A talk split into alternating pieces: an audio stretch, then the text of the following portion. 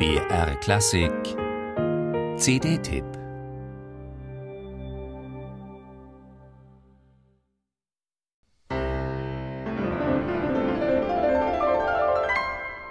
Bei aller Liebe zu Frédéric Chopin mag sich auch Daniil Trifonov gefragt haben, ob eine weitere Einspielung der beiden Klavierkonzerte denn unbedingt erforderlich sei.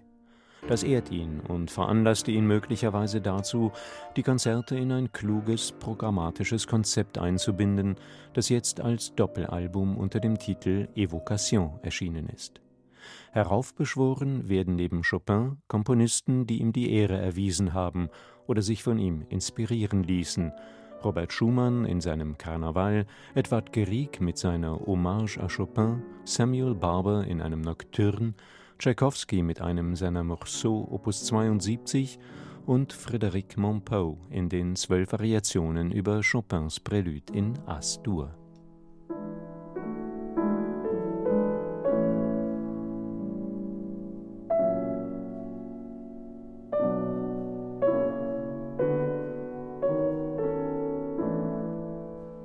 All diese Erinnerungen, Monpos Variationen mit ihrer interessanten, ein wenig diffusen Harmonik wohl am stärksten, hüllen Chopin in ein eher abgedunkeltes Licht, eine leicht morbide Aura.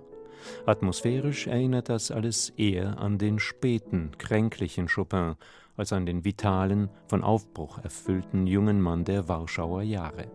Doch genau den setzt Trifonow den Evocation entgegen, eben mit den um 1830 komponierten Klavierkonzerten sowie mit dem kurz zuvor entstandenen Rondo Opus 73 für zwei Klaviere. Von unglaublicher Eleganz, Lebenslust und Poesie ist dieses Werk des gerade 18-jährigen Chopin erfüllt. Und Trifonow serviert es gemeinsam mit seinem ehemaligen Lehrer Sergei Babayan mit hinreißender Delikatesse.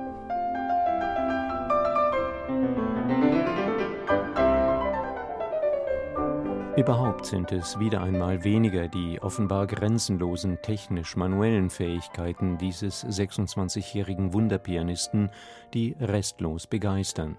In erster Linie ist es Trifonows Musikalität, die klare Leichtigkeit, Feinheit und Noblesse seines Anschlags.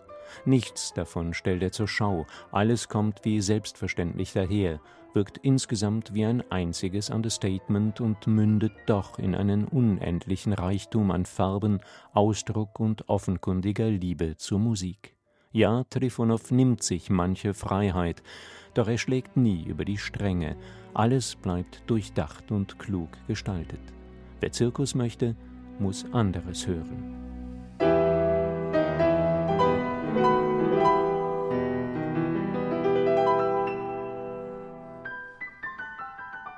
Des Orchesters, selbst des klangschönen Mahler Chamber Orchestra, bedurfte es fast gar nicht. Mikhail Pletnjow störte nicht zu Unrecht die originale Orchestrierung, weshalb er eine eigene, klanglich verschlankte Fassung erarbeitete, die vor allem den Bläsern mehr Raum gibt.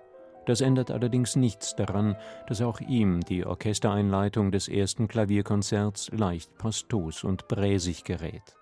Den wunderbaren Gesamteindruck, den Daniel Trifonow mit seinem neuen Doppelalbum hinterlässt, vermag das nicht zu trüben.